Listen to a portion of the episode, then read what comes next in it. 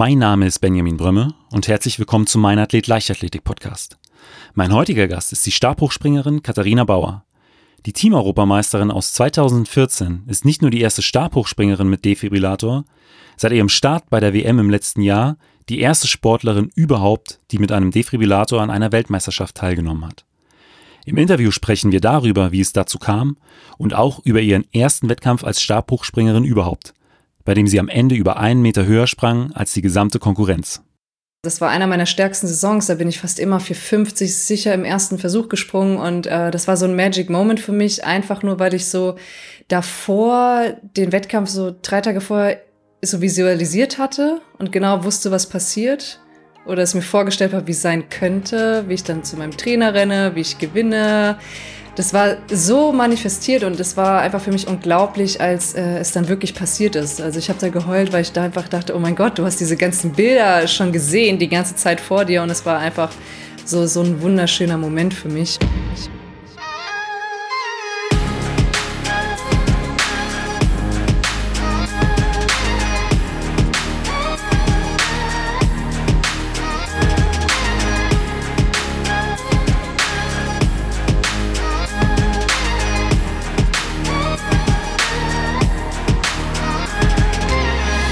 Athlet, der Leichtathletik-Podcast aus Frankfurt am Main. Herzlich willkommen, Katharina. Danke, dass ich hier sein darf. Ähm, ich hatte vor einiger Zeit ein Interview mit Raphael Holzdeppe und äh, der hat mir was über Stabhochspringer erzählt. Das konnte ich im ersten Moment gar nicht glauben. Äh, es gibt die äh, eine oder den anderen, die tatsächlich Höhenangst haben. Wie sieht es denn da bei dir aus? Ja, um ehrlich zu sein, äh, geht's mir da leider auch so ein bisschen so, dass ich Höhenangst habe. Es fing aber irgendwie damals an, da war ich mit meinen Eltern im Urlaub in New York. Wir waren auf dem Empire State Building und oben hatte ich das Gefühl, wo wir ganz oben angekommen waren, dass sich das Gebäude bewegt. Es stimmt auch, es wackelt so ein bisschen und da hatte ich irgendwie so einen Trigger, ähm, dass ich dann Höhenangst bekommen hatte. Ähm, zum Glück ist meine Mama äh, Mentaltrainerin und kann mit mir das halt bearbeiten und auch rauswinken, wortwörtlich. Ähm, ja, aber vom Prinzip her beim Stabhochsprung merkt man ja die Höhe nicht. Ne? Also da okay. ist es kein Problem, wenn man jetzt Höhenangst hat, ähm, weil da fokussiert man sich auch nur immer komplett auf seinen Sprung oder bin ich über der Höhe, ähm, gelingt mir der Versuch, ähm, das ist wichtiger. Also die Höhe an sich merkst du nicht. Okay, also man kann auch eine sehr gute Stabhochspringerin sein, wenn man Höhenangst hat. Genau. Also ich würde jetzt nicht sagen, ich habe extreme Höhenangst, aber ja, ähm, ich springe auch mal von siebeneinhalb Meter ähm, Turm oder zehn Meter Turm bin ich auch schon runtergesprungen. Ist okay, ist ein Kick. Ähm, ja, aber so ein bisschen würde ich schon sagen, dass ich Höhenangst habe. Aber hast du die Augen geschlossen oder geöffnet, wenn du über, über der Latte bist? Eigentlich geöffnet, aber tatsächlich habe ich meine besten Sprünge mit Augen zugemacht, weil ich dann irgendwie das Gefühl habe, ich kann noch die eine Sekunde mehr am Stab durchtouren oder mache mehr mit Gefühl und äh, das hat mir geholfen. Also die 4,65 meine Bestleistung bin ich damals auch mit geschlossenen Augen gesprungen. Ähm, bei der Recherche für die Sendung ähm, habe ich festgestellt, dass du früher mal bei einem deutschen Sechskampf als äh, Jugend- oder Kinderalter teilgenommen hast. Ähm, ich konnte damit nichts anfangen. Kannst du vielleicht kurz erklären, um was es sich dabei handelt? Ja, es sind jeweils drei Disziplinen aus der Leichtathletik und drei Disziplinen aus dem Touren. Und äh, das wird dann kombiniert. Und da hatte ich damals dann auch deutsche Meisterschaften mitgemacht, bin auch deutsche Vizemeisterin geworden. Ähm, da war ich, glaub, ich weiß gar nicht mehr, wie alt ich da war elf, zwölf, irgendwie so die Richtung. Ähm, ich hatte als kleines Kind ja begonnen mit dem Touren. Da war ich vier Jahre alt, davor mit meiner Mama Mutter-Kind-Touren gemacht und irgendwann ähm, habe ich dann Leichtathletik auch gestartet und dann hatte sich das mal so ergeben, dass wir dann am Ende, sage ich mal, meiner turnischen, turnerischen Karriere einfach dann diesen deutschen Sechskampf gewählt haben. Okay, also mit vier Jahren warst du schon beim Touren. Genau, ich Gab's war sehr aktiv als Kind. ich wollte gerade fragen, ob äh, deine Eltern auf die Idee gekommen sind. Ja, äh, meine äh, Mutter. manchmal immer so ein Wirbelwind. Sie musste schauen, wie sie meine Energie kanalisiert und ähm, das ging dann am besten beim Sport. Und ich glaube, Touren ist somit das, äh, wo man äh, am frühesten mit beginnen kann. Ja, also, definitiv, ja. Und ähm, du bist ja heute eine erfolgreiche Stabhochspringerin. Das heißt, du bist irgendwann vom Touren zur Leichtathletik gewechselt. Wie kam das, dass du irgendwann gesagt hast, okay, ähm, ich lasse das oder ich konzentriere mich erstmal mehr auf die Leichtathletik? Es ist eigentlich ganz einfach zu beantworten, weil ich viel zu groß geworden bin zum Touren. Ähm, ich war damals schon dann 1,72 Meter und die größte Turnerin war 1,60 Meter. Und ich konnte dann irgendwann auch diese ganzen Elemente gar nicht mehr lernen. Also auch vor allem beim, beim Barrentouren, wenn man da die Riesenfelge macht, musste ich schon lernen, die Beine zu kretschen. Die anderen Mädels, die klein waren, die konnten halt mit gestrecktem Körper schon durchturnen. Ähm, da bin ich einfach zu groß geworden. Und äh, wir hatten irgendwann schon parallel ja angefangen mit Leichtathletik. Und ähm, als ich gemerkt habe, ich bin viel zu groß zum Turnen, es macht dann auch einfach keinen Spaß mehr, ähm, habe ich mich dann nur noch für Leichtathletik entschieden. Und dann kam das aber auch relativ schnell äh, schon mit dem Stabhochsprung. Also ich habe mit 13 Jahren mit Stabhochsprung begonnen. Äh, ich war damals beim USC Mainz, also gar nicht so weit weg von hier jetzt. Ähm, und habe irgendwie gemerkt, dass mir das richtig viel Spaß macht. Äh, da hatte damals die Caroline Hingst, war auch Olympiateilnehmerin, ja. auch Stabhochspringerin, ähm, hatte vorgeschlagen, ob man mal so ein Probetraining machen möchte.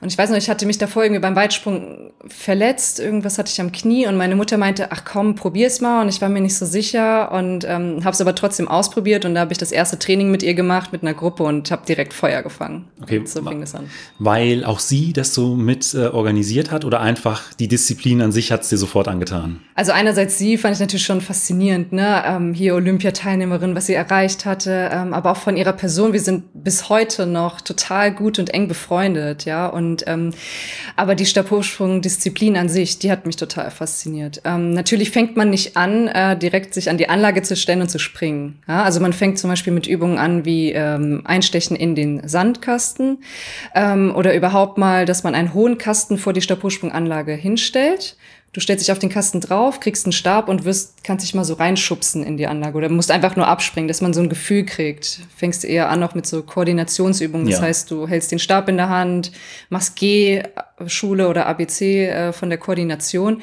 Und dann irgendwann entwickelt sich das ganz langsam. Also man springt erst mit harten Stäben, das heißt, die, die werden sich nicht biegen. Ja und ähm, starrem Stab heißt es bei uns. Und äh, dann tastet man sich ran, dass man die Anläufe immer mal ein bisschen verlängert, dass man mal schaut, man nimmt einen ganz weichen Stab, der sich anfängt zu biegen, das Gefühl zu bekommen. Und das hat mich aber direkt gepackt irgendwie und habe dann auch direkt meiner Mama gesagt, okay, ich möchte jetzt nur noch Stabhochsprung machen. Ähm, habe mit 13 Jahren, wie gesagt, ähm, damit begonnen und habe ein Jahr später meinen ersten Wettkampf gemacht. Ähm, und da wussten wir alle überhaupt nicht, wie hoch wir springen können. Ne, es war so ein bisschen Sprung ins kalte Wasser. Natürlich hatten wir davor mal so eine Schnur, also so eine Zauberschnur hingelegt und äh, probiert, äh, ja, wie hoch wir überhaupt springen können. Und ich weiß noch ganz genau, ich habe dann mit ähm, bei 1,70 Meter angefangen und bin an dem Tag, ich weiß nicht, wir hatten 38 Grad draußen, hatte nach einem Sonnenbrand, ja, da war noch der Bundestrainer da, der hat mir noch, äh, Herbert Schingong damals, der hat mir dann noch Sonnencreme gegeben, weil mein ganzes Gesicht verbrannt war. Ähm, und an dem Tag bin ich dann 2,90 Meter gesprungen. Und wenn man das mal hochrechnet, alle 10 Zentimeter, wie viele, wie viele Sprünge, Sprünge hast du da gemacht? Das war unglaublich, also, ne, aber ab 1,70 bis 2,90 Meter und dann bei drei Meter, ist der magische Schallmauer ja. auch noch, ähm, auch nochmal drei Versuche. Und da bin ich an dem Tag einen Meter höher als alle anderen aus meiner Gruppe gesprungen. Und dadurch, dass mich der Bundestrainer da gesehen hat, hat er direkt gesagt, okay, Katharina, nach der Saison kommst du zu mir. Und äh, so ging das eigentlich relativ schnell nach oben. Und ähm, ja ich glaube, nach so einem Wettkampf, äh, da muss man noch nicht mal Bundestrainer sein, um zu erkennen, genau. dass er Talent ist. Ja. Ähm, würdest du sagen, dass dir äh, deine Zeit aus dem Touren da auch ein Stück weit geholfen hat? Weil ähm, ich glaube, relativ viele Stabhochspringer und Stabhochspringer haben in ihrer Kindheit tatsächlich auch mal irgendwas äh, mit Touren zu tun gehabt. Und es ist ja, also so von meinem Verständnis her auch mit so die komplexeste äh, ja, Disziplin, die wir in der Leichtathletik haben. Und dann würdest du da sagen, dass das dir schon auch etwas gebracht hat? Ja, definitiv. Also die meisten, wie du gerade gesagt hast, äh, kommen ja aus dem turnerischen Bereich. Ne? Es ist jetzt nicht zwingend notwendig, aber es ist wirklich äh, sehr, sehr wichtig, da wir einfach ja auch dieses turnerische Element am Stab haben. Ne? Wir, wir biegen den Stab an, gehen dann in den Handstand, rollen uns dann hoch ähm, und auch dieses Fluggefühl. Also wenn wir jetzt beim Turnen Saltos gelernt haben oder Flickflack oder Saltoabgang vom Barren, dann haben wir auch natürlich über Jahre schon in der Kindheit ein Gefühl für den eigenen Körper ähm, bekommen und auch äh, wie Ausweichbewegungen sind. Also beim Stabhochsprung kann man sich ja auch mal irgendwo ja, verletzen oder einfach mal hinfliegen, ne? oder der Stab äh, ist irgendwo anders dann und du bist in der Luft woanders, ähm, dass man da so ein, so ein Gefühl hat, wo bin ich jetzt? Ich nenne es immer so wie so eine Katze, die genau weiß, wie sie sich abzufangen hat, auch wenn sie wegfliegt. Katharina, auf deiner Internetseite steht, dass du die erste Stabhochspringerin mit Defibrillator bist. Ähm, kannst du da mal ein bisschen was dazu erzählen, wie es dazu gekommen ist? Ja, da muss ich natürlich ein bisschen äh, ausweiten. Also ähm, ich hatte mit sieben Jahren, um es jetzt ganz kurz aber zu machen, äh, mit sieben Jahren in der Kindheit haben wir rausgefunden, dass ich extra Herzschläge habe. Das waren damals fünf bis sechstausend mehr am Tag, wie gesunde Menschen haben. Es war zu Beginn alles überhaupt nicht gefährlich. Es hat sich aber irgendwann über die Jahre so hingehend entwickelt, dass es auf einmal bis zu 18.000 Extraschläge am Tag mehr waren, was dann lebensgefährlich wurde.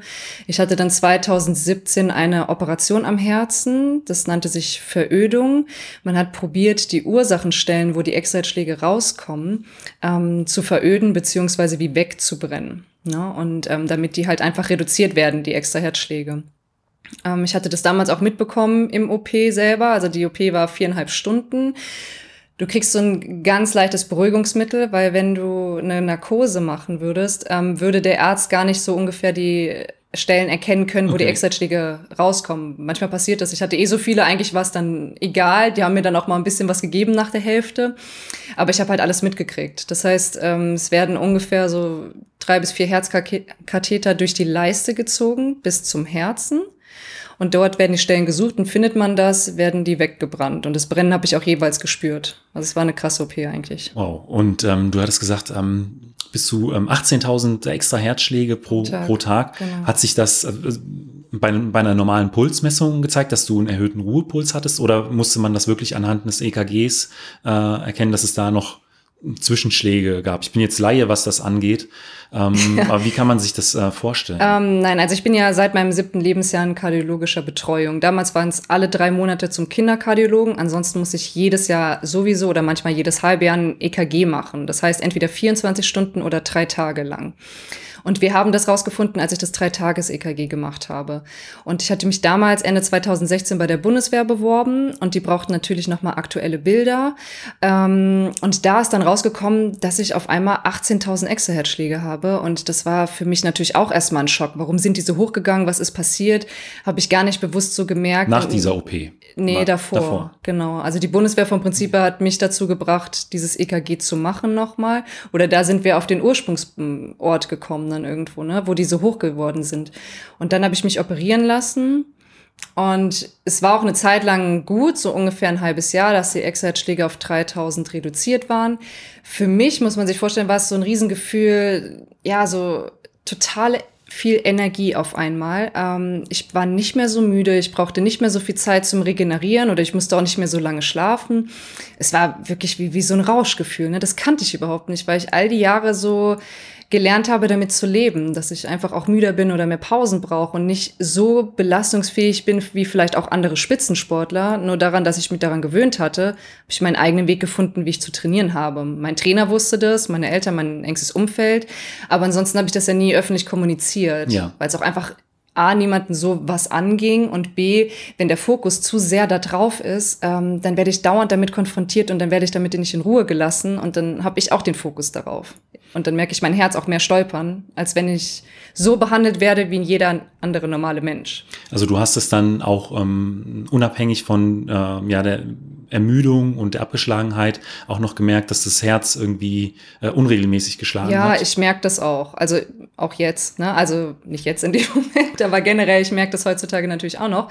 Ähm, das Problem eigentlich bei der ganzen Sache ist, warum ich dann auch den Defibrillator ein Jahr später bekommen habe, ist, ähm, ich habe seit zehn Jahren ähm, so ein komisches Gefühl. Das tritt sehr selten auf, zwei bis dreimal im Jahr vielleicht. Ähm, da wird mir super schwindlig. Also das Herz, muss man sich vorstellen, fängt hintereinander weg an zu rasen, zu stolpern. Mir wird schwindlig, ich habe ein Druckgefühl in der Brust und ich denke, ich falle gleich in Ohnmacht. Aber das passiert nicht, irgendwann hört es auf. Und ich habe über die Jahre gelernt, halt immer, wenn ich das merke, ähm, ruhig zu bleiben, durchzuatmen und auf gar keinen Fall in Panik zu verfallen. Mm, und diesen, dieses komische Gefühl hatten wir beim EKG auch dann mal drauf. Das war dann 2018. Ein Jahr später nach der Herz-OP, weil wir einfach wieder Routine-EKG ja. gemacht haben. Und da hatten wir das drauf, da habe ich Stabhochschwung mit EKG gemacht und habe dann gemerkt an der Anlage, oh, mir wird, mir wird komisch, ich falle gleich um. Ist aber nicht passiert. Und ich war aber dankbar, dass ich das EKG drauf hatte, weil ich dachte, endlich haben ja. wir da dieses Gefühl, endlich kann man mal eine Diagnose machen in dem Sinne und man kann es vielleicht wegoperieren. Und als meine Ärzte das gesehen haben, haben sie gesagt, oh, oh Frau Bauer, ähm, dieser extra Herzschlag oder dieses Gepolter kann zu Kammerflimmern führen und das kann zu, zum plötzlichen Herztod führen. Und dieses Risiko, was ich habe, kann man nicht operieren. Das heißt, man kann den Patienten nur absichern. Und das Einzige an Absicherung, was man machen kann, ist äh, einen Defibrillator implantieren und damit leben. Wow. Und das ist meine Geschichte. In, in welchen Situationen tritt das auf? Also ist das äh, völlig äh, unabhängig von, von Belastung oder ähm, ist es, äh, weil du gesagt hast, du bist, ist es im Training, wurde es dann tatsächlich mal aufgezeichnet? Also ist es eher bei einer sportlichen Aktivität oder kann das zu jeder Tages- und Nachtzeit passieren? Das ist genau das Tückische daran. Es kann nämlich überall passieren. Ich merke das auch mal, wenn ich einfach auf der Couch liege, es kann passieren, dass es mir im Flugzeug passiert, am Strand, äh, beim Sport. Ähm, natürlich, wenn wir EKGs machen, sieht man auch, dass beim Sport deutlich mehr Extraherzschläge da sind, äh, als wenn ich mich jetzt nicht so viel bewege. Obwohl interessant ist bei der sportmedizinischen Untersuchung, wenn ich mich komplett ausbelaste auf dem Fahrrad, verschwinden sie komplett. Also wenn ich in der höchsten Belastungsstufe bin, gibt es überhaupt keine Extraherzschläge mehr. Ähm, das Ganze führt aber zu so einer Unklarheit oder war auch damals, wo die Entscheidung für den Defi war, ähm, dass man einfach gar nicht wusste, ja, darf ich jetzt meinen Sport weitermachen? Ja, nein. Natürlich haben die Ärzte gesagt, deine Karriere ist jetzt rum. Mit dem Defi kannst du keinen Spitzensport machen, gibt's in der Form nicht. Jetzt weiß ich, es gibt paar Athleten, die, die auch einen Defibrillator oder einen Schrittmacher drin haben. Ähm, aber auf jeden Fall gibt's keinen Stabhochspringer keinen Leichtathlet, der jetzt einen Defi trägt. Und äh, sie wussten selber nichts damit anzufangen. Und ähm, ich habe mir aber gedacht, ganz ehrlich, es kann mir ja überall passieren. Der Defi könnte auch überall auslösen oder mir das Leben retten. Das heißt, ob ich jetzt auf der Couch liege oder Stabhochsprung mache, ist im Endeffekt egal, weil ich möchte mich nicht für mein Leben limitieren oder mich einfach zurückfahren und von Ängsten leiten lassen. Das ist nämlich die entscheidende, ist der entscheidende Faktor. Ja. Ne? Dann würde ich ein Leben führen, wo ich unglücklich wäre, wo ich mich limitieren würde, ähm, immer in Angst leben würde und das war es mir nicht wert. Und ich wusste für mich persönlich, ähm, ich habe mir nämlich dann auch die Frage gestellt, ist es entscheidend, ob ich meine Karriere jetzt beende für die Entscheidung des Defibrillators. Und dann meinten sie, ob du jetzt Sport weitermachst oder nicht, du brauchst eh einen Defi. Und dann habe ich mir gedacht, so, okay, dann kriege ich den jetzt rein. und dann kann ich aber trotzdem meinen Sport weitermachen. Und entweder das funktioniert oder es funktioniert halt nicht. Aber dann hätte ich wenigstens alles dafür getan und probiert und könnte mir später nicht vorwerfen, nicht, ja, es nicht geschafft zu haben. Und äh, die OP äh, für den äh, Defi, war die dann ähnlich wie die, wie die erste OP oder hattest du dann da eine Narkose bekommen? Nee, na, zum Glück. also ähm, das war eine, ein Routineeingriff. Ähm, das ging eine Stunde lang. Und äh, der Defi wurde halt auch in der OP getestet. Das heißt, man musste auch mal mein Herz stilllegen und äh, um die auf die Funktionalität des Defis halt zu testen da wollte ich nicht wach sein. Also ich wurde komplett weggeschossen. Äh, das war auch gut so. Ähm, habe davon nichts mitgekriegt. Ähm, aber danach, äh, als ich aufgewacht bin, da hatte ich schon dann auch extreme Schmerzen gehabt. Also an der Seite. Also der liegt bei mir hier unter dem linken Latissimusmuskel. Und die Elektrode, die dran ist, die führt wie in so eine U-Form unter der Brust bis hoch zum Schlüsselbein. Ja. Das ist jetzt mein Modell. Das heißt jetzt äh, subkutaner Defibrillator. Denn die anderen Defis, die sitzen hier oben auf, dem, ähm, auf, auf der Brust. Und die Elektrode ist mit dem Herzen verbunden. Damit wäre natürlich mit diesem Modell kein Leistungssport mehr möglich gewesen. Und wenn da die Elektrode im Herzen verrutscht, dann gut Nacht, Marie, sage ich mal. ähm, von daher war es eigentlich klasse, dass die Ärzte angeboten haben, mir von der Firma Boston Scientific, weil das ist der einzige Hersteller, der überhaupt dieses Modell rausgebracht hat, ähm, mir nur das zu empfehlen. Um zu sagen, wenn du deinen Sport schon probieren möchtest, du bist noch jung, willst dich noch bewegen, bist sportlich, dann gibt's halt auch nur dieses Modell für dich. Und das ist halt optimal. Ja, also es hat dann natürlich schon eine Zeit lang gebraucht, bis das sich alles integriert hat und so weiter. Aber somit war zum Glück dann nicht die Karriere beendet, weil gäbe es das Modell nicht, dann hätte ich definitiv Stabhochsprung nicht mehr machen können. Aber wie ging es denn danach weiter? Also wie lange musstest du dann äh, in, in eine Pause gehen und wie war es dann das erste Mal äh, mit einem Defi tatsächlich zu springen? Ich kann mir vorstellen, dass es doch äh, ein bisschen aufregender ist als eine 0815 Trainingseinheit. Ja, definitiv. Ähm, ich war ungefähr, also im Krankenhaus selbst war ich nur drei Tage. Bei mir ging auch die, äh, die Heilung total schnell voran. Also ich hatte keine Einblutung, es war alles super. Ich musste halt äh, die Stelle runterkühlen. Hab da aber schon angefangen, mich mit äh, Büchern und Themen der Selbstheilung auseinanderzusetzen. Ähm, war sehr, sehr spannend. Ähm, hab auch meinem Defi ja, einen Namen gegeben, damit es auch besser integrieren kann. Also es ist jetzt für mich eine Sie, also der Defi ist eigentlich männlich, denke ich.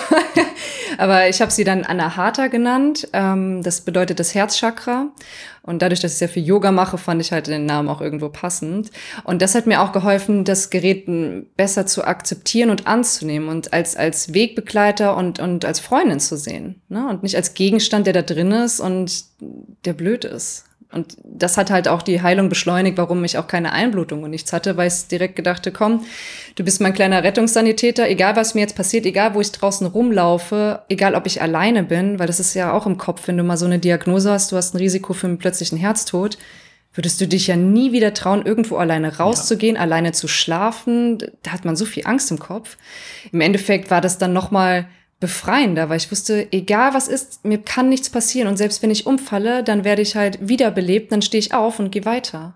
Da habe ich überhaupt keine Angst vor gar nichts mehr dann. Ne? Also das hat mich halt eher, also das ist meine Sicht. Ne? Ähm, gibt viele verschiedene Defi-Träger, die, die natürlich diese Ängste haben. Was mir deswegen auch so wichtig ist, um ein bisschen ja, Aufklärung zu sorgen, dass es das eigentlich überhaupt nichts Schlimmes ist, dass es was, was Schönes sein kann selbst ein gesunder Mensch könnte ja auch einfach äh, einen Herzinfarkt bekommen auf der Straße. Das passiert alles. Ohne Vorwarnung, herzgesund und den erwischt's dann.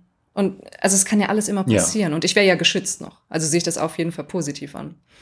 Ähm, genau, und dann ähm, waren es so, so drei Wochen hatte ich Pause, die ich auch brauchte. Und eigentlich sollte man mich dann nochmal operieren, um die Extraherzschläge nochmal erneut zu veröden, weil nur weil ein Defi drin ist, heißt es ja nicht, äh, dass die Extraherzschläge runtergegangen ja, sind. Der wurde ja. ja nur implantiert. Und ähm, wir haben dann nochmal nach drei Wochen dieses EKG gemacht. Und da kam dann raus, dass sich diese, die, die Techniken, die ich mir angeeignet hatte, aufgrund der Selbstheilung und des mentalen Trainings und wie ich mit meiner Herzerkrankung nun umgehe, ähm, haben sich so positiv bemerkbar gemacht, dass die Extraschläge von 15.000 auf 2.800 runtergegangen sind und man nicht, mich nicht mehr operieren konnte. Seit heute, bis heute nicht. Und mhm. mein Kardiologe war noch völlig, völlig aus dem Häuschen. Ne? Auch der Chirurg hat gesagt, Frau Bauer, ich habe keine Ahnung, was Sie gemacht haben. Machen Sie einfach so weiter. Hatte mich umarmt, haben gesagt, komm, am liebsten trinkt man noch ein Säckchen und dann gehen Sie raus. Ne? Und ähm, ja. Da wäre jetzt nämlich meine Frage, was hast du da genau gemacht? Du hast gesagt, du hast bestimmte Übungen äh, zur Selbstheilung. Hast du da so ein paar äh, konkrete äh, Beispiele, die du vielleicht nennen kannst? Ja, also ähm, ist natürlich alles sehr komplex und äh, für die meisten Leute, glaube ich, auch immer so ein Thema, wo man sagt, äh, es geht hier sehr an die Esoterik rein und in die spirituelle Szene.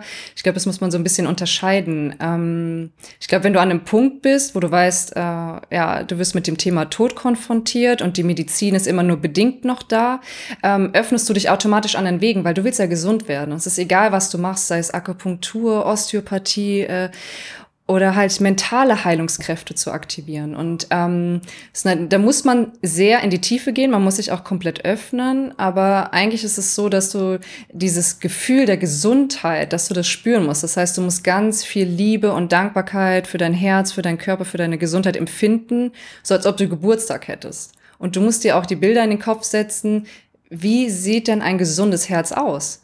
Oder wie wäre es denn, wenn es komplett gesund ist? Was würde ich denn dann machen?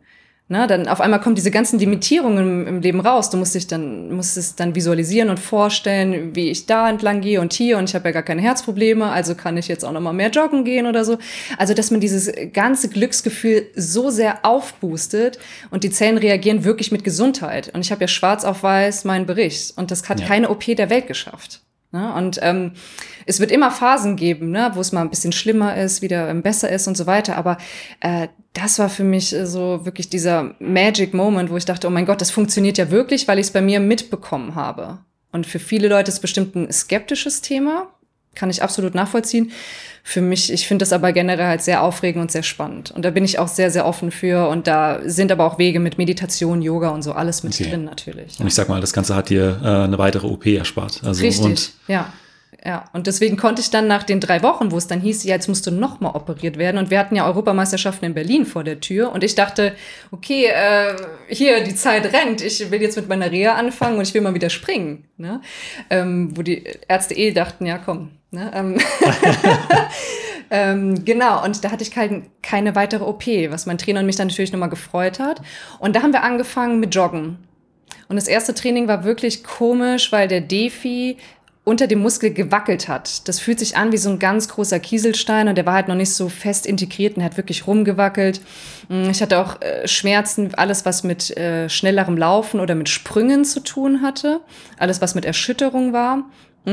Aber das Einzige, was mir nicht wehgetan hat, war Stabhochsprung. Tatsächlich? Komischerweise. Also ich musste natürlich auch mit den Physiotherapeuten lernen, meinen Arm wieder zu heben, äh, auch überhaupt dann diesen Druck da aufzubauen, weil den Muskel, der dabei angespannt wird beim Stabeinstich, das ist der linke Latissimusmuskel mit. Und der muss ja, ja. wieder aktiviert werden. Ähm, deswegen war es halt einfach so, so eine, ja, so eine faszinierende Reise. Kriegt man das wieder hin? Macht der Muskel mit? Es gehen ja neurologische Prozesse, das dauert auch alles. Und wir haben tatsächlich, also von der OP, exakt sechs Wochen später, haben wir einfach frei Schnauze mal gesagt, komm, hier wird ein Wettkampf angeboten, bei uns um die Ecke. Ich bin dreimal gesprungen irgendwie, ja, im Training. Äh, ich konnte mich kaum warm machen, weil die Erschütterung doch so wehgetan hat. Und ich bin an dem Tag 4,20 Meter gesprungen. Und oh. das war so, kriege ich immer noch Gänsehaut, wenn ich ja. dran denke. Es war einfach so unfassbar. A, dass Schabuschmann wieder geht und B, dass ich dann halt dann, klar, dann auch Norm für deutsche Meisterschaften gesprungen bin und dass halt das Leben mit Sport nicht vorbei ist. Ne? Und das, das war klasse. Und in diesem Jahr bin ich dann, ja, ich glaube, 4,30 gesprungen. Aber darum ging es ja auch gar nicht, ähm, weil der Körper hat jetzt schon dann über ein halbes Jahr, fast dreiviertel Jahr gebraucht, damit auch die ganze Abstimmung wieder stimmt. Da musste ich viel Physiotherapie und also generell alle möglichen Therapieformen machen, damit auch die, die Narben gut heilen, damit der Defi integriert wird, damit ich wieder ansteuern kann. Das ist beim Stabhochsprung ja sehr komplex. Es muss alles zusammen harmonieren, der ganze Körper. Und da ist jetzt erstmal ein Ungleichgewicht drin, weil es auf der linken Seite irgendwas drin ist, was nicht ja. gerade ist. Aber ich sag mal, dass du sechs Wochen nach so einer OP äh, das erste Mal wieder äh, an einem Stabhochsprung-Wettkampf teilnehmen kann, kannst. Äh, ja. ich glaube, äh, wenn man da ähm, deine Ärzte gefragt hätte, ähm, ja, es hätte keiner geglaubt. Ja. Wie sind da die Chancen? Deswegen un unglaublich. Ähm, heute engagierst du dich ja auch ähm, für, für Menschen mit äh, Defibrillator. Du hast gesagt, in deiner ähm, äh, vor dieser großen OP hast du das, war das eher ein privates Thema. Ähm, wie kam es dann dazu, dass du gesagt hast, okay, ich öffne mich und ähm, ja, möchte den Leuten das auch, das auch mitteilen? Ja, es ging, es kam eigentlich dazu, dass ich gedacht habe, okay, ähm, davor es war halt eine Herzoperation, wollte ich nicht unbedingt sagen, aber wo ich wusste, ich kriege jetzt einen Defibrillator rein, bei mir fängt jetzt ein komplett neues Leben an. Und ich möchte auch für mich klar sein und ich möchte es auch äh, zeigen und auch akzeptieren irgendwie, dass es jetzt so ist, wie es ist. Und es soll auch jeder wissen, aber aus meiner Sicht. Und deshalb hatte ich dann mit meinem Management gesprochen gesagt, okay, ich muss das jetzt sagen, um für mich persönlich frei zu sein. Einfach zu sagen, hey Leute, jetzt so bin ich und ich springe jetzt mit dem Defi und der gehört jetzt zu mir. Und äh, deswegen hatte ich die DPA dann angerufen und habe gesagt, so, ähm, ich möchte mit euch gerne das Interview machen. Denn ihr streut das ja überall rum. Und ich möchte es aber auch so machen, unter meinen Bedingungen, dass ich alles richtig erklären kann. Weil vor allem Thema Herz, Medizin, ähm, da möchte ich auch nicht, dass was Falsches wo steht. Bei mir wird ja auch oft immer verwechselt oder gesagt manchmal, ja, die hat einen Schrittmacher drin ich verstehe, wenn man das Thema nicht kennt, dass es für die Leute dasselbe ist. Aber es muss ganz klar sein, ein Schrittmacher, der, der greift ja ins Herz rein ne, und äh, versucht auch den Herzschlag zu regulieren. Bei mir ist der Defi ja nur im Notfall als Backup-System da und würde mich wiederbeleben. Das kennt ja jeder aus dem Fernsehen wahrscheinlich. Ja. Ne, so. Und äh, das ist halt für mich natürlich ein Riesenunterschied, weshalb es mir wichtig war, das einmal sehr deutlich und richtig zu kommunizieren. Und das hat auch funktioniert. Und dann ist es überall rumgegangen ich habe das für mich gemacht, aber ähm, dass das dann so äh, weite Kreise gezogen hat, so in den Medien rumgegangen bin, ist. Und ähm, ich weiß gar nicht, das war für mich erstmal total überwältigend, aber dann auch sehr, sehr viel auf einmal zu verarbeiten, weil ich musste erstmal selber mein neues Leben kennenlernen. Ich habe versucht, wieder ähm, meinen Sport zu machen ähm, und dann diese ganze Medienwellen. Äh, da war ich ja auch noch bei Markus Lanz in der Fernsehsendung und ähm, das war, wie gesagt, alles super schön, aber da brauchte ich auch danach mal kurz einen Cut, um mich wieder zu setteln, ähm, weil das ist dann auch für die Leistung sehr störend. Ja, also man wird ja dann, ich hätte halt niemals gedacht, dass das halt so Ausmaße ja. nimmt. Am Anfang war es viel, aber jetzt mittlerweile denke ich mir, es ist halt super cool, was sich trotzdem irgendwie entwickelt hat, weil ich habe ja an dem Tag X, wo ich im Krankenhaus gesessen habe, mit meinen Eltern, mit meinem Trainer, habe ich ja gedacht, ich weiß nicht, also es war wirklich der schlimmste Tag in meinem Leben. Ne? Und ich wusste einfach nicht, wie geht's überhaupt weiter? Also was passiert? Du wirst ja da, als ob dir der Erdboden unter den Füßen weggezogen wird. Du weißt gar nicht mehr, was passiert. Ich war in der Hallensaison super drauf, bin deutsche Meisterin geworden. Ähm, war nah wieder an meiner Bestleistung dran. Ich habe ja, hab ja so viele Verletzungen, so alles schon durch. Ne? Und dann wird dir wieder gesagt, ja, vielleicht ist es wieder vorbei oder so. Also das macht schon viel mit einem. Und ähm, im Endeffekt, jetzt im Nachhinein, ist es irgendwie der beste Tag in meinem Leben gewesen, weil ich dann jetzt durch meine Geschichte mich gar nicht persönlich als Person platzieren möchte, hey, guck mal, ich bin cool, weil ich Stabhochsprung mit Defi mache, sondern mir geht's ja darum, so viel ähm, einfach das zu erzählen und, und zu verbreiten, damit man wirklich anderen Menschen, ob es jetzt Herzerkrankungen sind oder Leute mit Hiobsbotschaften oder schlimmen Neuigkeiten, dass ich denen einfach Hoffnung und Mut schenken darf und auch irgendwo motivieren kann. Das heißt, ich möchte nicht aufzeigen, alle mit einer Herzerkrankung sollen bitte Profisport machen, sondern schaut mal in eurem Leben, in eurem Bereich, wo limitiert ihr euch? Wo habt ihr die Ängste und den Fokus drauf? Und vielleicht darüber nachzudenken, ob ich das doch mal so ein bisschen auflocker und doch versuche zu leben. Denn das Leben ist einfach und es ist wunderschön. Ja. Und man verschwendet so viel Zeit. Und meistens ist es auch so, wenn man schlimme Nachrichten kriegt, dann sagt man, okay, äh, dann fange ich an zu leben. Finde ich, muss aber gar nicht sein, weil man auch so schon anfangen kann zu leben und das Beste draus zu machen und glücklich zu sein. Und ähm, deswegen hat sich das dann auch ergeben mit, mit den Botschaftertätigkeiten, ähm, unter anderem bei DeFi Deutschland oder für den Bundesverband für herzkranke Kinder, die ich dann auch ähm, besucht habe, die mit mir mich in der Halle besucht haben und auch Stabhochsprung gemacht haben. Und ähm, ja, das ist alles total toll. Also wenn ich die Kids sehe, die dann leider Gottes auch ähm, in der Schule irgendwie gemobbt werden oder als Außenseiter betrachtet werden, weil sie zum Beispiel nicht mit im Sportunterricht machen können, werden nicht in die Gruppen gewählt. Das ist für die heftig. Und der Bundesverband kümmert sich darum, zum Beispiel so ähm, Reiterferien, Segelturns, irgendwas für die Kinder zu veranstalten, dass sie einmal das Gefühl haben, wow, das Leben ist schön, wir können auf einem Pferd reiten, wir, wir können uns mit anderen Kranken unterhalten, die haben sich dann auch mal gegenseitig die Narben gezeigt oder ich weiß nicht, gibt's auch kleine Mäuse, die haben mit zehn schon einen Defibrillator drin. Also wo ich das gesehen ja. habe, es hat mich auch total gecatcht. Ne? Und ich finde es schön, wenn ich mit der Aufmerksamkeit, die ich durch die Medien und den Sport bekomme, dass ich da auch was zurückgeben kann oder auch mal Spendenaufrufe mache und so weiter, weil das ist das Einzige, was die Leute dann haben. Das ist auch eine, glaube ich, unglaublich große Vorbildfunktion. Also ja, für die Kids. Definitiv. Dann, ja.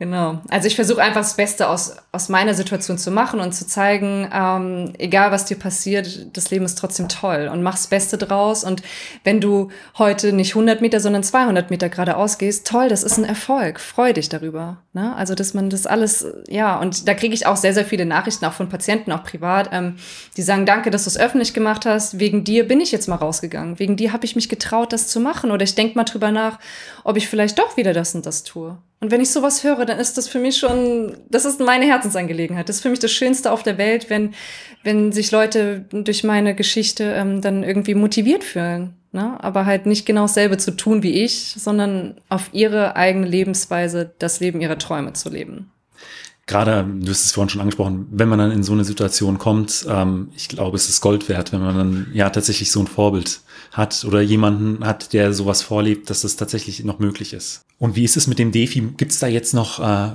bestimmte Dinge, auf die du achten musst? Also die Batterielaufzeit von dem Defi, die hält so sieben Jahre. Ich habe ihn jetzt zwei Jahre drin, ähm, muss dann gewechselt werden. Ähm, das heißt, ich muss auch immer Daten rüberschicken äh, an mein Krankenhaus. Ich habe so ein Gerät zu Hause, das äh, liest die Daten ein und schickt es an meinen Arzt. Dann sieht man dann Batterielaufzeit oder ob irgendwelche Schocks abgegeben wurden, wie es mir geht, ob Auffälligkeiten aufgenommen wurden von dem Gerät. Ähm, es ist schon ein bisschen spacey, muss ich dir sagen. Es ist ja so so ein bisschen, weiß nicht, ich habe ja was in mir drin. Manche haben aus Scherz mal gefragt, kannst du damit auch dein Handy aufladen? Ne? Natürlich nicht. Ähm, Handys darf ich nämlich auch gar nicht ähm, an den Defi halten. Das heißt also, das so zu Einschränkungen. Ähm, das Handy muss ich auf der anderen Seite haben. Das habe ich aber eher an der rechten Seite zum Telefonieren. Muss extrem aufpassen durch äh, so, so Sicherheitsschleusen, also wie jetzt beim Einkaufen ähm, bei Edeka oder DM, dass ich da nicht okay. drin stehen bleibe. Ich muss einen Meter wegstehen ich werde manchmal echt komisch angeguckt, weil vor allem bei DM oder auch bei Edeka sind die so nah dran an dem hier, wo ich bezahlen muss, dass ich mich dann halt so ein bisschen weiter wegstelle ja. und die Arme strecke, ich habe ja lange Arme, und dann so meinen PIN eingebe und die Frau guckt mich schon so an und ich sehe, ja, ich habe ein Defi drin, ich kann da nicht rumstehen, das ist viel zu eng. Ne? Ähm, und ja, beim Fliegen zum Beispiel habe ich dann Ausweis, da wird dann alles für mich ausgestellt, ist dann auch in jeder Sprache, damit es auch jeder versteht und wird dann manuell abgetastet oder nur bis zu den Beinen so. Und ähm, ansonsten darf ich ja keine Bohrmaschine benutzen oder nicht einen Rasenmähen, also nirgendwo wo Ma Magnetspulen drin sind und auch keine Stromgeräte verwenden. Und ich sag mal so, mit Bohrmaschine, Rasenmähen, das können auch die Männer machen. Da klopfe ich mich jetzt nicht drum, dass ich das jetzt machen muss. Ähm, ja, halt alles so mit Stromgeräten. Ich habe aber auch ein Heftchen, wo alles drinsteht, was muss 15 Zentimeter, was muss 30 Zentimeter, was muss ein Meter von mir entfernt sein. Und damit kann ich gut leben. Also ähm, ja, das sind paar Dinge, das hast du aber auch gefühlt immer im Kopf. Also ich denke jetzt nicht jeden Tag, Tag dran, dass ich ein Defi in mir drin habe. Aber wenn Situationen aufkommen, wie Supermarkt und so weiter, weiß ich halt genau, was zu tun ist. Und wenn jemand, was weiß ich, im Stadion mal hinter mir saß und mit seinem Handy rumtickert, dann habe ich mich auch umgedreht und gesagt, können Sie das bitte wegmachen oder ich darf nicht, weil er fast an meinem Rücken ja dran war Ja. und die Strahlung darf ich nicht abbekommen. Dann ähm, kommen wir jetzt mal zurück zum Training und da ist meine erste Frage ganz häufig, bei wem trainierst du denn eigentlich? Äh, bei Leszek Klima in Leverkusen. Und ähm, bist du Teil einer Trainingsgruppe oder trainiert ihr alleine oder, oder gemeinsam? Ja, also äh, wir sind eine Trainingsgruppe, ähm, aber manchmal war es jetzt auch so, dass, also es kommt immer darauf an, ob jemand verletzt ist oder nicht. Wir sind gerade alle irgendwo so ein bisschen in der Verletzungsphase. Ähm, aber ich trainiere auch meistens mit äh, Leszek alleine morgens. Ähm, ich finde es sehr gut, in der Gruppe zu trainieren. Wir mögen uns auch alle total gerne und es funktioniert gut. Vor allem sage ich mal, es ist wichtig in einem Wintertraining, wenn man sich mit Läufen abmühen muss oder irgendwie so Zirkel machen muss. Und ähm, da ist es ganz toll in der Gruppe. Wobei Leszek und ich halt auch für mich rausgekriegt haben, wo es dann wirklich wichtig wurde in der Saison, dann auch wirklich äh, speziell alleine zu trainieren, weil er da halt komplett auf mich eingehen kann. Ähm, ich habe ein paar Baustellen ähm, und Stabhochspringer generell sind ja, ist ja äh, ja schon sehr spezifisches Training pro Person. Da kann man nicht jeden über einen Kamm scheren. Ne? Da kann nicht jeder dasselbe Training machen. Das heißt, mittlerweile macht mein Trainer aber auch schon unterschiedliche Trainingspläne für uns alle. Ähm, und mir hat immer geholfen, mit ihm dann auch alleine zu trainieren. Äh, Im Prinzip insbesondere wahrscheinlich bei ähm, den technischen Einheiten, wenn es wirklich mit dem Stab äh, über, über die, die Latte geht. Ja, genau. Also eigentlich Techniktraining macht das schon so, dass jeder alleine springt, außer man ist jetzt mit jemandem zusammen, der ungefähr dieselbe Höhe springen würde. Und dann kann man das machen. Ansonsten dreht sich mein, äh, mein Trainer auch ein Wolf, ne? Ja. wenn er dauernd hoch und runter kurbelt. Ähm, meistens die Jungs springen zusammen. Ne? Ähm, aber Techniktraining macht man eigentlich, dass wir alle so in einem Stundentakt hintereinander weg dann reinkommen. Und ja, mein Trainer steht dann meistens den ganzen Tag da, aber das macht er dann gerne. Und wie ist dein Training insgesamt aufgebaut? Also so eine typische Trainingswoche jetzt, ähm, jetzt nicht unbedingt im Aufbau, im, im Wintertraining, sondern so ein, zwei Monate vor, äh, vor den Wettkämpfen. Also ich habe jeden Tag Training bis auf Sonntag. Ähm, habe auch zweimal in der Woche zwei Trainingseinheiten pro Tag. Also es ist schon sehr intensiv auf jeden Fall. Klar, wenn jetzt Wettkämpfe da sind, nimmst du halt den Freitag raus, wenn der Wettkampf am Samstag ist. Ne? Ähm, ansonsten haben wir wie zweimal die Woche Krafttraining, zweimal die Woche Stabhochsprungtraining, Sprinttraining. Dann habe ich noch zweimal die Woche ähm, extra Stabilisationstraining mit, mit Slingtrainern und Wackelbrettern und Medizinbällen. Und ähm, ja, dann alles. Äh, Sprungkrafttraining, ähm, auch längere Läufe, Ausdauer, dann mache ich noch Yoga, also und Stabi-Übungen und Turnen. Ja. Tatsächlich also, Touren ist äh, ja, auch richtiges Bestandteil. Touren. Ja. genau. Und äh, also es wird auf jeden Fall nie langweilig. Das ist immer das Gute daran. Also wir haben einiges zu trainieren ähm, und das macht halt auch Spaß, weil es so abwechslungsreich ist, muss ich ehrlich sagen. Und spielt Technik bei euch eine große Rolle? Also ähm, Lichtschranken, Videoaufzeichnungen, diese ganzen Sachen? Ja, Lichtschranken machen wir auch bei den Sprints auf jeden Fall, auch mit Stab, ohne Stab sprinten, ähm, damit wir einfach Vergleiche haben, haben wir uns verbessert, sind wir schneller geworden. Ähm, und beim Techniktraining ist ein iPad unerlässlich. Also mein Trainer hat da so ge gewisse Coaching-Programme drauf. Ähm, wir analysieren jeden Sprung. Ich gucke da auch nach jedem Versuch immer mit rein. Ähm, weil ich einfach bildlich bin. Ne? Er kann mir das ja sagen, mach mal so und so, aber ich muss dazu auch persönlich immer den Sprung sehen. Das Ja. ist bei jedem immer unterschiedlich, aber ich brauche das auf jeden Fall. Und ich gehe auch meistens mit Gefühl rein oder visualisiere das dann einfach besser. Und da ist, ist diese iPad-Funktion auch super notwendig. Das machen wir, ja. Mit was für Stäben springst du eigentlich? Ähm, ja, es gibt ja verschiedene Stäbe und ich habe äh, Fiberglasstäbe. Ich springe Spirit-Stäbe heißen die und die, ja, die sind 4,60 Meter lang in der Wettkampfspitze. Äh, Fiberglasstäbe, die sind ähm, etwas biegsamer als die Carbonstäbe, ist das richtig? Ja, und was aber eher der Vorteil ist, warum mein Trainer auch gesagt hat, du springst auch nur die. Also ich hatte beides mal getestet, Ja. ich habe mehrere Dinge schon probiert.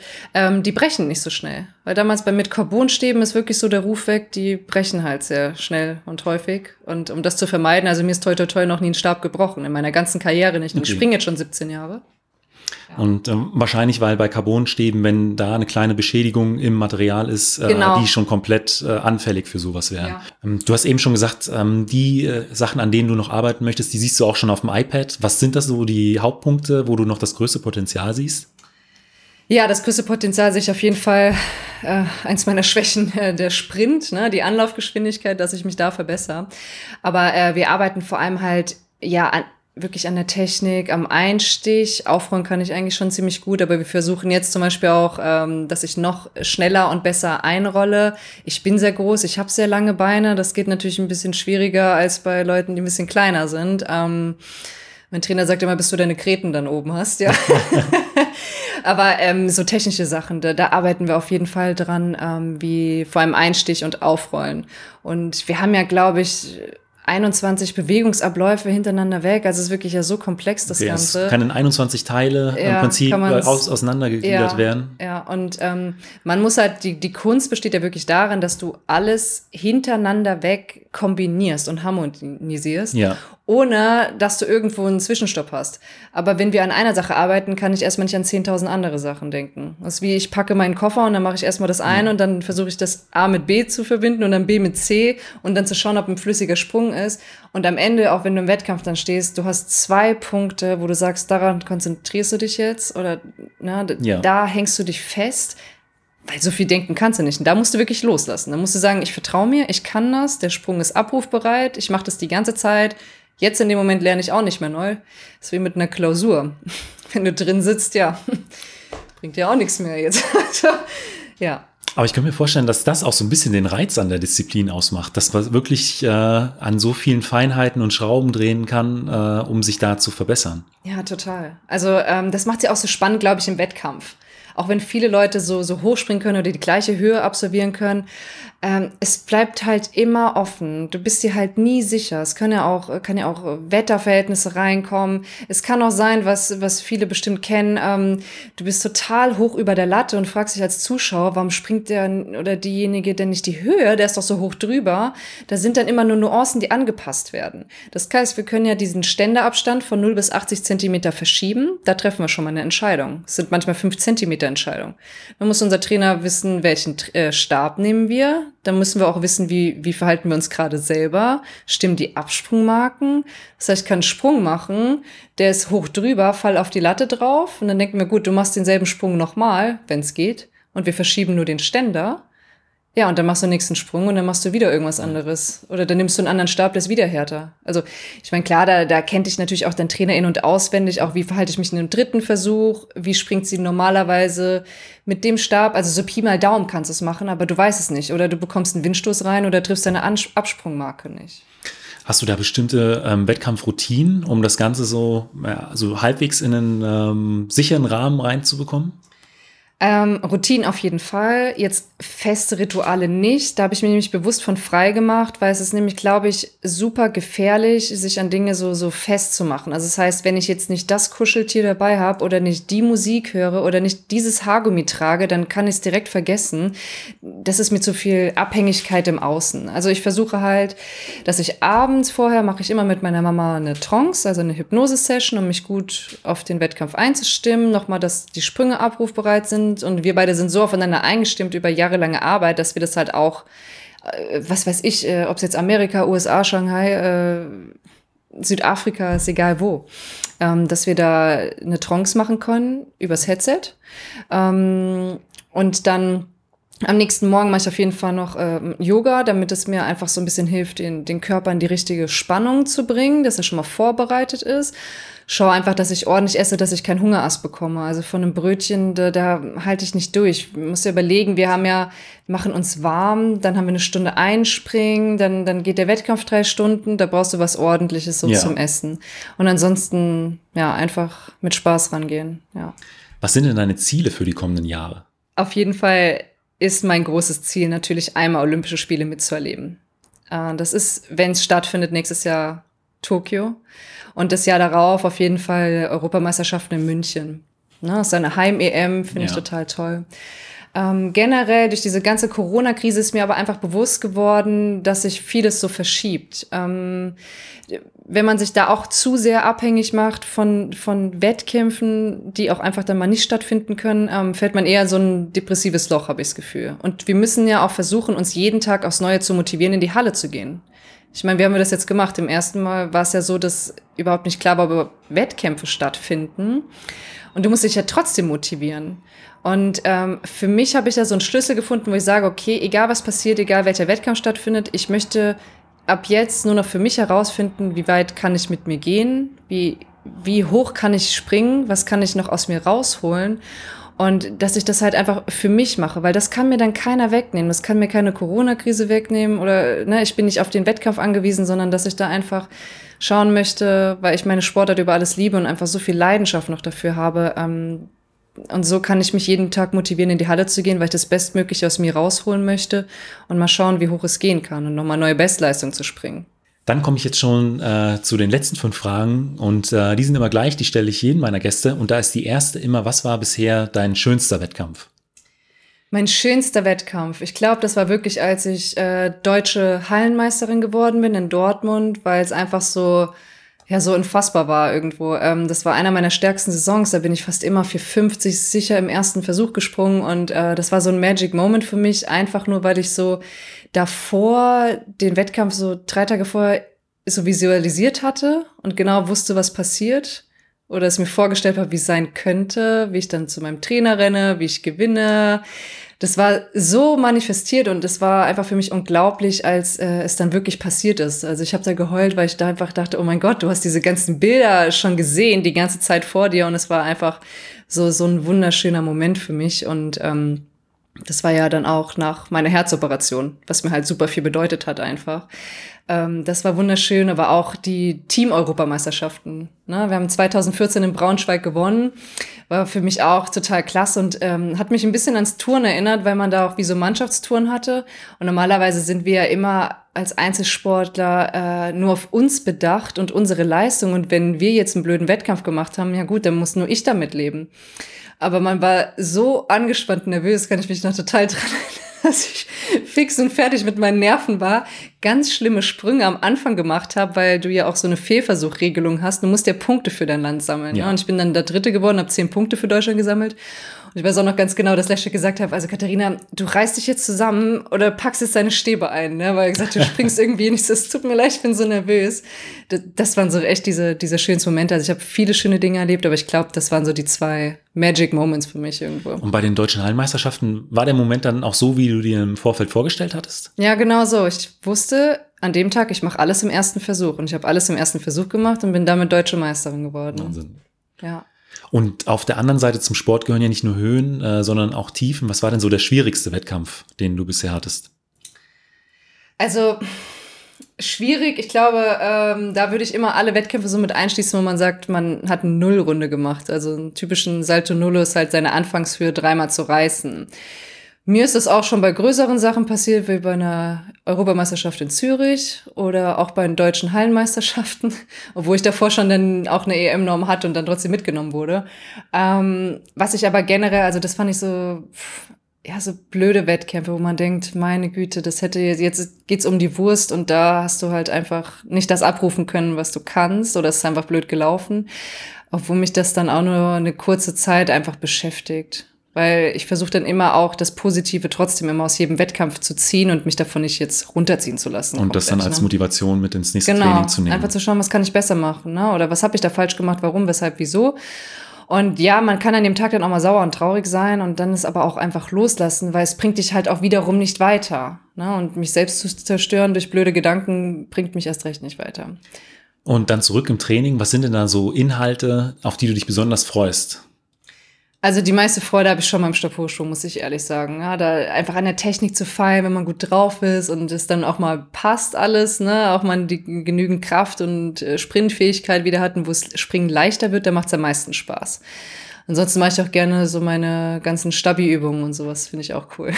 Und gibt es auf der anderen Seite auch Trainingsinhalte, auf die du nicht ganz so viel Lust hast, bei denen du aber weißt, okay, es gehört zum Training und es ist wichtig? Ja, definitiv so Ausdauersachen. Ne? Also okay. wir Stabhochschwimmen, wir laufen ja gar nicht so viel. Was heißt Ausdauersachen? Ja, was weiß ich, so 150er oder 100 Meter Sprints ja. und so, wo ich weiß, boah, du musst es machen und ich weiß auch, es tut mir total gut, auch für meinen Wettkampfanlauf, dass ich das auch durchhalten kann. Aber es macht halt überhaupt keinen Spaß und ich muss mich da irgendwie durchwurmen das ist, das ist, ja, nervig. Ja, das weiß mein Trainer auch, er lacht doch dann immer und er so. freut sich dann besonders. Ja, genau, er steht dann mit seiner Stoppuhr dahinten und sagt, er macht noch mehr, noch mehr. Und ich so, oh, ich könnte dich gerade erwürgen. Aber äh, ja, das gehört dazu. Also ja, es gibt Sachen, die machen eigentlich keinen Spaß. Nur du kannst es umpolen, wenn du weißt, wofür du das machst, dann ziehst du es halt durch. Ja. Aber es ist trotzdem, es wird auch nicht schön. Ja. Meine letzte Frage ist immer, ähm, was würdest du jungen Athletinnen, Athleten beziehungsweise de, deinem jüngeren Ich mit auf den Weg geben wollen? Ja, dass man wirklich immer auf sein Herz hört und seiner Intuition folgt, ähm, dass man einfach schaut, das im Leben zu tun, was so, das wirklich das Herz zum, zum Glühen bringt, ähm, dass man seiner Leidenschaft folgt, dass man dieses innere Feuer spürt, weil wenn du das spürst, dann weißt du, dass du auf dem richtigen Weg bist. Dann kann man auch Kompromisse eingehen, dann sind auch Rückschläge besser zu verkraften, wenn du genau das tust, was du in deinem Leben möchtest und ähm, einfach ja glücklich sein, das Leben genießen ähm, und es auch einfach als, als was Kostbares und Wertvolles zu betrachten, nicht alles so selbstverständlich zu nehmen, ähm, sehr dankbar zu sein, auch für die Kleinigkeiten in seinem Leben, dass man überhaupt ja, eine Wohnung hat, Wasser hat, egal was, eine Heizung, das ist alles äh, nicht selbstverständlich. Ähm, aber nichtsdestotrotz, dass man halt, wenn man sich für den Sport entscheidet, ähm, dass man sich darauf einstellen muss, es kann ein harter Kampf werden, aber es wird bestimmt eine Reise, die unvergesslich ist und die man nie wieder vergessen wird, ja. Katharina, vielen Dank für dieses Interview. Danke dir. Wenn du den Mein Athlet Leichtathletik Podcast unterstützen möchtest, kannst du das auf verschiedenen Wegen machen. Erzähle deinen Freunden, dass es den Podcast gibt oder teile die neueste Folge über eine Instagram-Story, deinen Twitter-Account oder bei Facebook. Und falls du den Podcast über Apple Podcast hörst, würde ich mich riesig über eine Bewertung und einen kurzen Text freuen. So erfahren auch andere Leichtathleten, dass es den Meinathlet Podcast gibt. Und falls du Wünsche oder Ideen für eine Folge hast, schreib mir einfach. Du findest den Podcast bei Instagram und den meisten anderen sozialen Netzwerken sowie unter www.meinathlet.de. Vielen Dank und bis zum nächsten Mal.